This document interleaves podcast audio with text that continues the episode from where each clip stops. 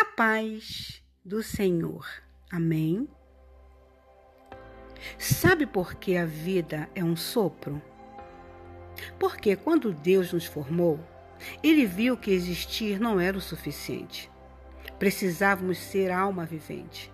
Precisávamos ter sentimento, respirar, amar, sentir, tocar corações e por este motivo, e com toda a sua perfeição, ele soprou em nossas narinas o seu fôlego, o fôlego da vida.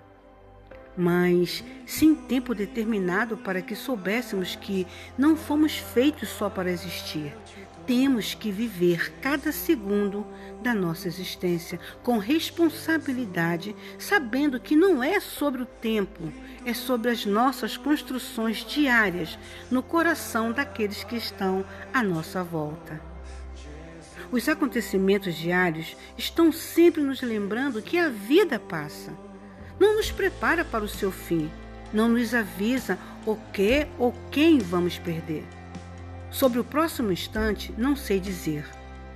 Mas, nesse momento, no agora que nos pertence, que saibamos valorizar quem amamos, que saibamos apreciar e desfrutar de tudo que nos é dado pelo amor em atos e palavras. A gente pensa que tem vida longa. Não, não temos.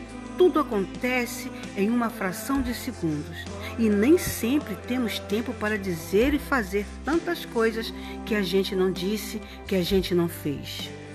Ame, perdoe, viva, agradeça e não perca um só minuto com aquilo que não te faça florescer por dentro. Não se alimente daquilo que não faz bem ao seu coração.